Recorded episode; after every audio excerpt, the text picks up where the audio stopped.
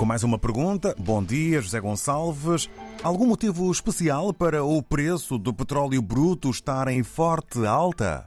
É realmente muito difícil falar-se assim em termos gerais e em termos, digamos, constantes de quais são as parcelas que entram na fixação do preço do petróleo bruto. Isto porque há parcelas que entram e parcelas que desaparecem.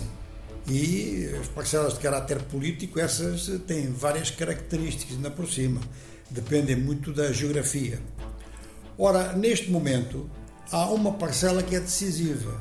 É a decisão por parte da OPEP, de reduzir o abastecimento internacional, de reduzir as suas próprias exportações. Exportam menos, mas o petróleo sobe de preço, não perdem com isso.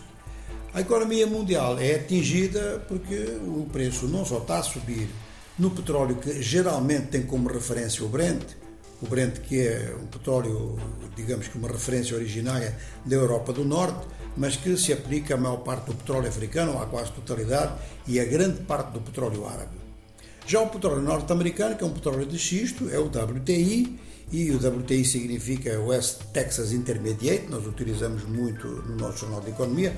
O petróleo norte-americano, ele não faz concorrência no mercado mundial mas faz dentro do mercado dos Estados Unidos. A maior parte do mercado americano tem abastecimento próprio.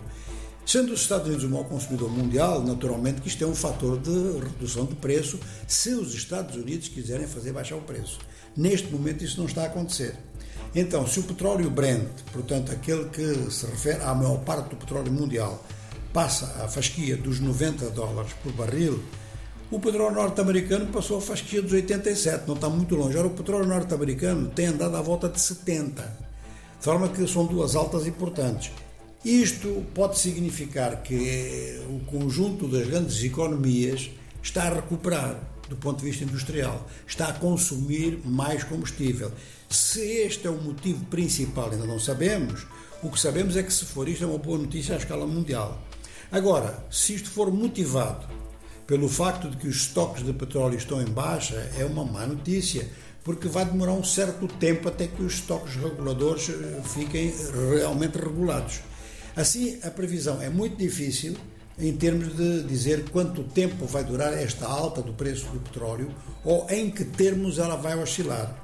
O que podemos constatar é que eh, todas as altas do preço do petróleo têm sido seguidas por baixas acentuadas mais tarde ou mais cedo. Em economia, esta noção do mais tarde ou do mais cedo faz uma diferença enorme, porque mesmo que seja para um ou dois meses, fazer subir a fatura do petróleo é realmente um esforço muito grande para diversas economias e para diversos consumidores, naturalmente, também. Um obrigado e ficamos a saber a opinião e também a resposta a esta pergunta à volta daquilo que ainda faz e de que maneira movimentar o mundo e também a economia.